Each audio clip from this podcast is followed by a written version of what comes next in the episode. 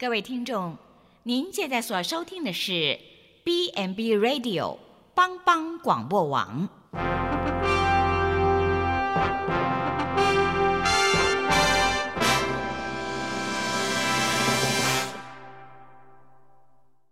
即将为您播出的是由萧锦峰牧师主持的《爱邻福气》。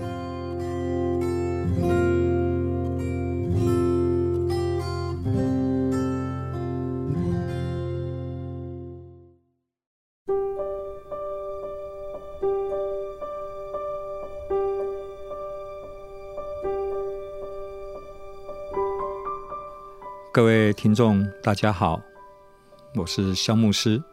你所收听的节目是帮帮广播网爱邻福气，爱邻居有福气，爱邻福气。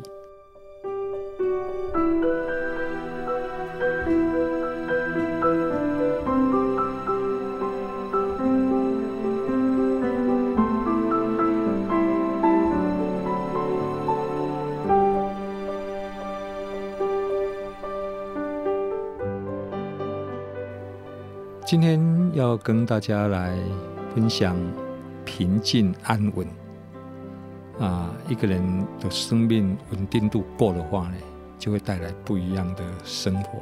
所谓稳定度够，其实我的意思是说，你你的心里烦不烦躁？你有没有常常被太多这个世界的思绪或是一些声音啊，把你搞得焦头烂额？那其实我们活在这一个现代快速的工商的社会里面，其实我们会焦头烂额，我们会忙得非常的忙碌，其实都都是一个正常的现象。啊，就算你工作不忙碌呢，其实我们透过 3C 电子产品呢，也会让我们的生活过得非常的忙碌，因为现在人的生活充斥着各种声音还有资讯哈。那虽然资讯可能是赖哈。啊，我我知道赖是带带给我们生活有一些的便利啊，但是赖也带给我们生活有一些的困扰，不是吗？你你常常看到有的人他不由自主的总是大概每每我看大概每隔五秒就要检查一下有没有新的消息，不管那个消息对来讲重不重要。那最早期我们用 email 的时候，我们发现也有的人常常是动不动就要检查有没有新的 email。后来 FB 出来，Facebook 出来以后，我们连常常就要上 FB 看看到底。我所 po 的文章或是图片，有几个人给我按赞？哈，所以资讯当然我们不否认它对我们的生活的便利性啊，还有重要性是是有一些正面的贡献，但是相对的也带给人啊引发焦虑哈啊空前爆炸的资讯量哈，不但没有解除人们对于资讯的疑惑哈，反而造成资讯焦虑了。各种定期出刊的书报杂志，哈，成倍数成长的网站，哈，啊，这些还有很多的讯息，哈，都在催化着我们非读不可的诱惑，也让我们成为消化不良的资讯贪食者，哈。啊，我记得我看过一个报道，就是说，他说，如果大概在一百年前，哈，啊。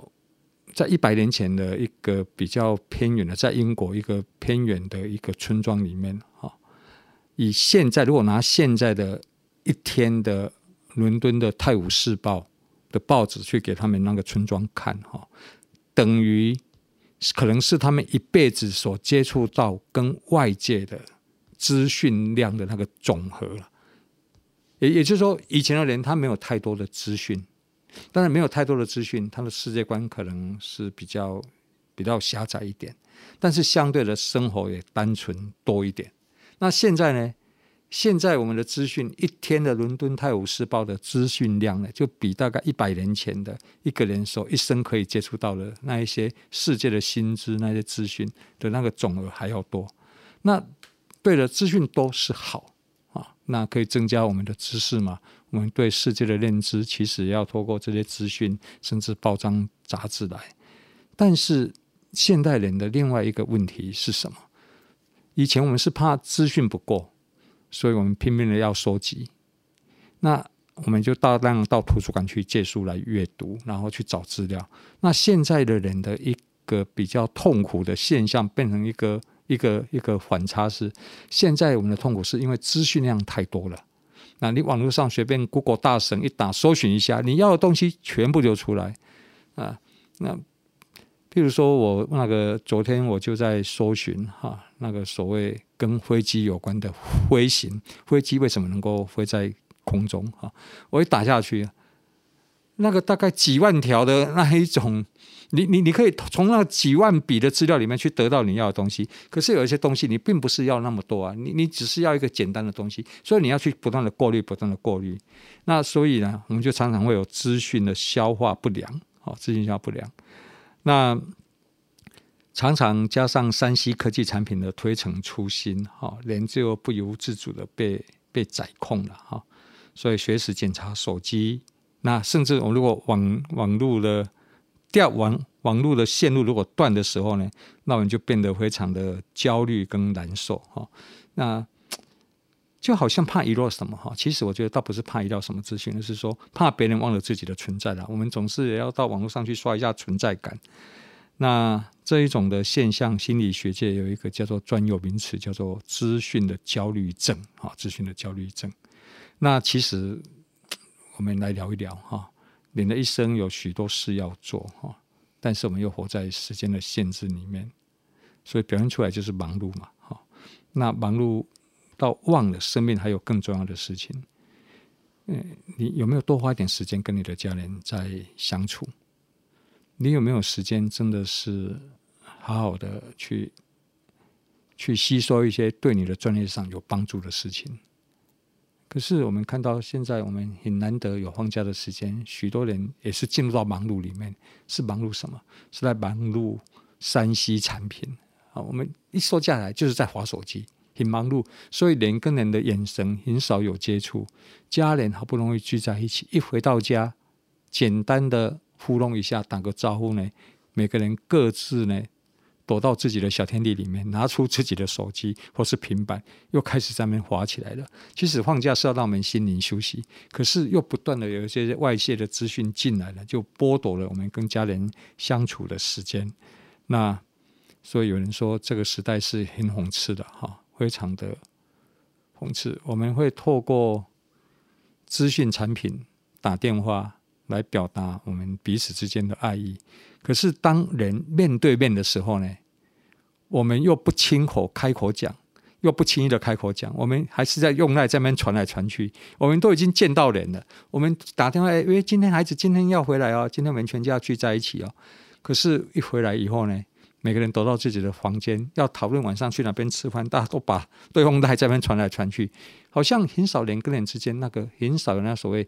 心灵上真正的实体上心灵上的那一种交流啊，那所以人的心就会焦虑。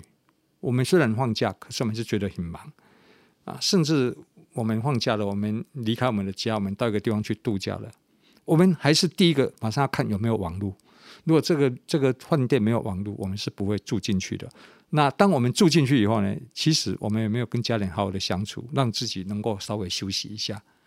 好像让自己放松一下，好像也没有。我们也是有投入到这个所谓的这一个这个 3C 产品的这一种载控里面，来呀、FB 啊，看看啊，网络上搜寻啊，我们好像都永远没有办法休息。所以也难怪人最近人变得情绪越来越不容易控制，然后越来越焦虑。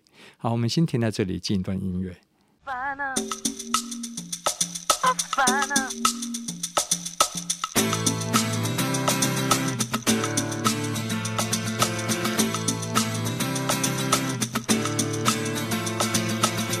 自从我看到你就每天失眠食欲不振，因为我不是你喜欢的那种女生。我不想讨你欢心，又担心自己难过，但你的要求总让每个女生觉得残忍。我只要看到你就会快抽筋，心律不整。你知道我不是很。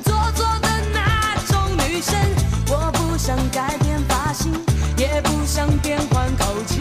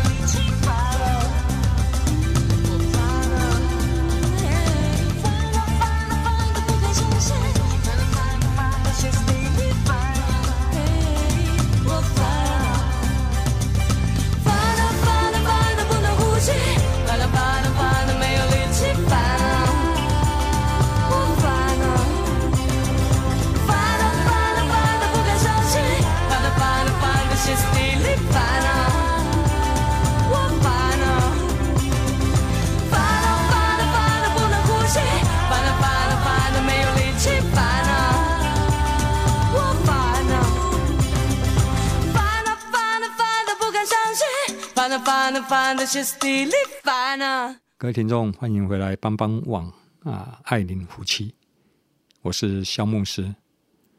刚才我提到人难得放假，全家一起出去，可其实我们并没有好好的休息，我们没有好好的互动，我们还是在忙碌啊！忙碌什么？在忙碌看我们的手机，检查我们有没有什么新的讯息。我们就是怕人家忘了我们的存在嘛。啊，有一本英国一个非常有名的才子，他写的书叫做《我爱身份地位》。它里面是谈到是说，他说为什么人会追求所谓身份跟地位？他说一个收入低的人，他除了物质上的缺乏，他要来面对以外，他最大的痛苦是因为他的身份地位低。他物质上不能有太多的享受，然后最大的困难是什么？人会忘了他的存在，也就是说，他的说话是没有人听的，啊，他是没有发言权的。也就是说，在整个社会学的里面，就来定义是说，这个人根本就是不存在的。他再怎么样发声，他讲的话是对的，是有道理的，其实人家不大会去注意到他，啊，就是说，他这个人是不存在的。那一个人如果不存在，他是非常痛苦的。我跟你讲，你对一个人最大的冒犯是什么？你把它当做空气一样，就像现在我如果在对你讲话，你根本眼神看都不看我，然后你自己在玩你的手机，然后你也不专注的看着我，到底聆听我到底要对你表达什么？这个就是一个对人最大的冒犯。为什么？因为我在你的心目中不存在了，我在这个世界上消失了，这个是人没有办法去忍受的事情，所以很多人都需要证明自己是存在的。所以要刷一下存在感啊！那刷下存在感就让我们更忙碌。那有人利用旅行，可能要让自己休息。那像我就很喜欢自助旅行哈。那我的旅行有时候是这样啊，我如果自己一个出去，我就喜欢到一个地方安静的地方，没有人吵，然后找一个饭店。那基本上我去饭店，我就不大会看看手机了，我也不大会看电视，我就带一本书哈，躺在床铺上看一看，然后就看到睡觉。所以我在饭店，我出去旅行，在饭店基本上都在睡觉比较多哈。然后等到傍晚或是或是肚子饿的时候，去外面找一家餐厅啊，找一个比较比较比较僻静的角落啊，好好在那边啊享受一番。那这样让我自己可以。放松，所以我出去旅行，基本上我都在睡觉比较多，睡觉时间比在玩的时间多，是我真的需要充分的休息。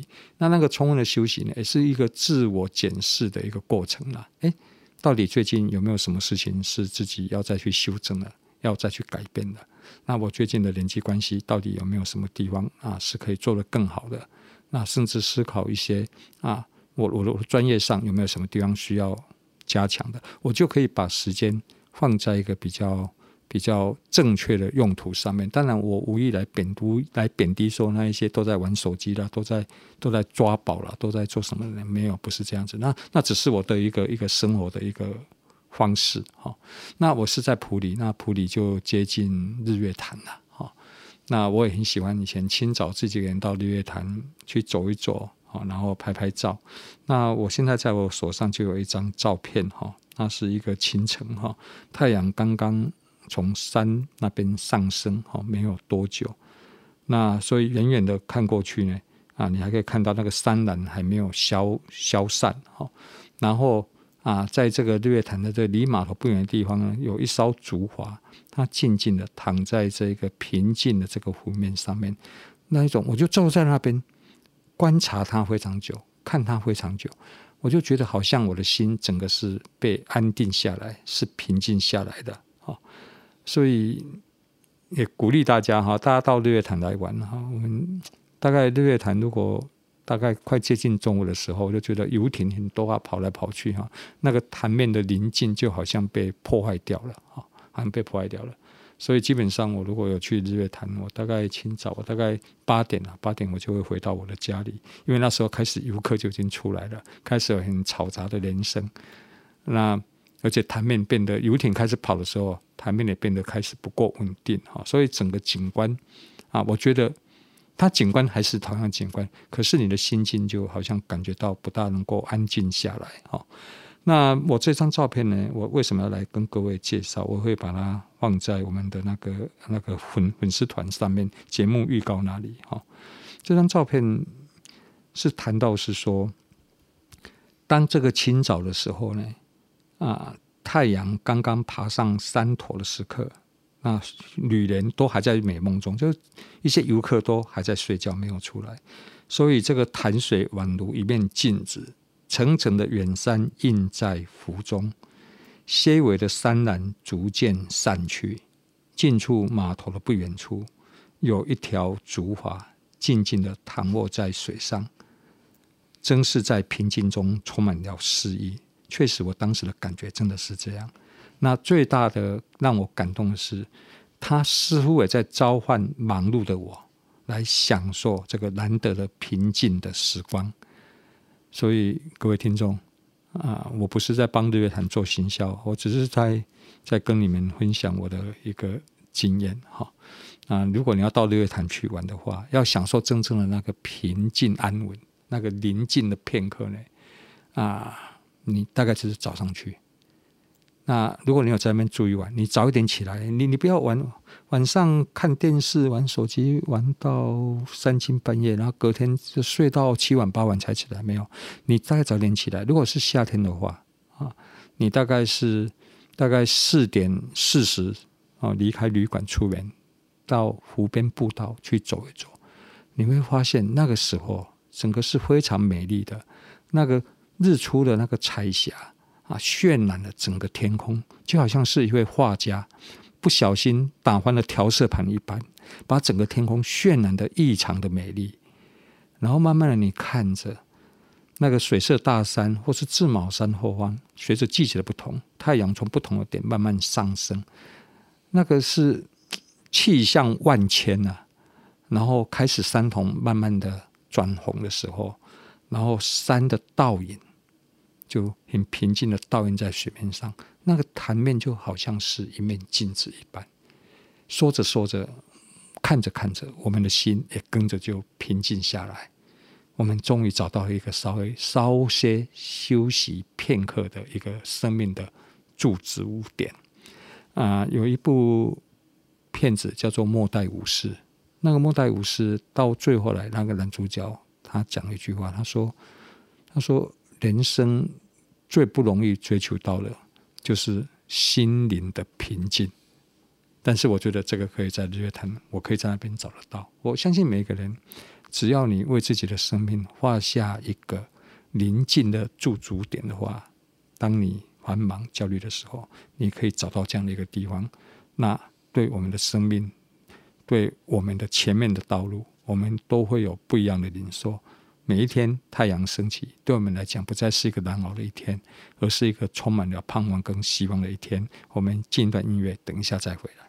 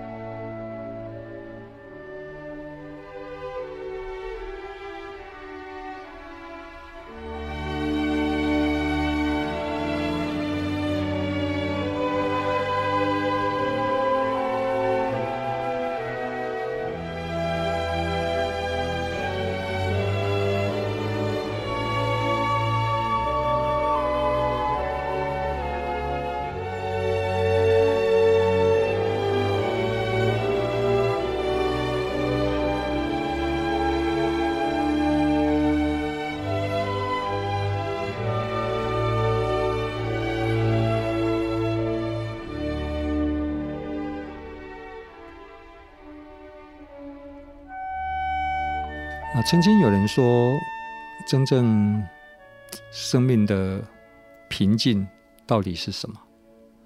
啊，那就有画家，他就画了一幅画，啊，一个潭面很平静，好，然后一艘船停在那里，就像我在日月潭所看见的。好，那这个是一个平静。另外一个呢，是在一个瀑布旁边，哦，水流非常的急，从山上然后这样流到下面。然后旁边有一棵树呢，上面有一个鸟窝，然后有一些鸟就在那边，日常的、照常的、日常的生活的啊种种。那到底哪一张才是真正让我们感觉到安静的力量？那有的人会说是第一张，潭面平静；有的时候在瀑布旁边那个嘈杂的环境，充满了挑战的环境，仍然能可以在那边安居乐业是平静。这个见仁见智，但是重点是我们活在这个忙碌的社会里面。我们每一天听到很多不同的声音，都会来挑动我们的情绪，啊，也会来挑动我们内心里面，让我们内心里面有一些涟漪啊，甚至大一点的话，让我们的内心里面有一些的波浪。但是，我们能不能在这个每一天的这一个啊欢欢腾的这一个啊波浪的这个当中，我们内心里面能够有一个地方是可以让我们平静的嘞？啊，有一个很有名的神学家，他叫做圣奥古斯丁。他说：“他说，我们的心总是渴望无数的东西，所以显得忙碌不堪。然而，只有在创造我们的上帝里面，我们的心才能够得到安息。其实，耶稣也讲过，耶稣说：‘凡劳苦担重担的，到我的面前来，我就必让你们得安息。’”那这边安息，我要来解释一下。现在很多人可能他会误解这个安息，就是好像就是生命没有了，就是停止呼吸的 那个安息啊，不是这样子。他所谓安息是说，还劳苦当担重担的，你的内心不平静的，会搅扰你很多事情的，在让你的内心好像在在在在翻云覆雨啊，甚至这个波浪汹涌的内心，有这样的人，不管是发生什么事情，你只要愿意来到主耶稣基督的面前，耶稣说：“我就让你得享平安息。”安他意思是说，我就让你得享平安。啊，也也确实是了，也确实是这样子。有的时候，当我感觉到我的情绪有一点糟糕啊，甚至生命沮丧，甚至有时候很难得做一个正确的决定，内心有太多的东西哈在搅扰我的时候，我就常常会来到耶稣面前，静下心说：“主耶稣基督，我来到你的面前，因为你应许说，凡生命中有不安稳的、有不平静的人。”有劳苦重担的，愿意来到你面前跟你祷告，你就要把你的平安赏赐给我。主耶稣，我今天来到你面前，请你把你的平安赏赐给我。当我祷告完的时候，我感觉到我的生命就有一股力量在了，那股力量是安定的力量，就好像一艘船，它把那个锚抛到海里面一样，然后就静止在那里了。当生命有安定的时候，你就好好去思想。啊，下一步应该怎么做？而且我也感受到耶稣基督，他不仅听我的祷告，他还会给我一些智慧，让我去解决一些不管在职场上，或是在人际关系上，或是种种遇到一些很难解决的问题。所以圣经说，当我们要得到力量的时候，一定要心平静安稳。好，一个不平静安稳的人，他是没有力量的。所以没有力量，也就是说。他没有办法做出正确的决定，没有办法做出对的事情，所以当我们一定要平静安稳。那这个真正的能够让我们安安安静、平安、稳定的这个力量，一定是从主耶稣基督来。愿耶稣基督的平安在我们每一个爱您如己的听众的生命里面，以及你们所处的环境当中。愿上帝祝福大家，我们下一次空中再会。